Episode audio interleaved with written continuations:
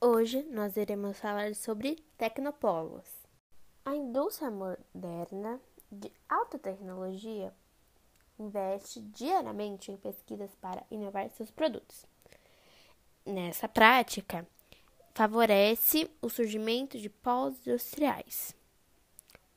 Os tecnopolos, que também são chamados de regiões tecnológicas, é, se, são determinados pelos núcleos urbanos que entregam processos de pesquisas e produções, ou seja, são as cidades com excessiva concentração de atividade que requerem o emprego de mão de obra altamente especializada. No Brasil, temos relevantes tecnopolos que unem empresas, centros de pesquisas, mantidos com investimentos tanto públicos quanto privados.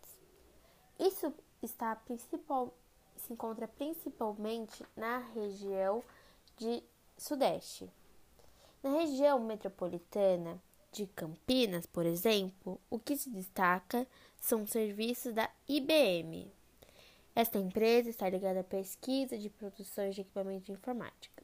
Já em São José dos Campos, também em São Paulo, se encontra a sede da Embraer. Essa empresa é, faz pesquisas aeronáuticas e fabricações de aviões. Em Recife, Pernambuco, destaca-se a indústria de software, softwares. E temos tantas outras mais.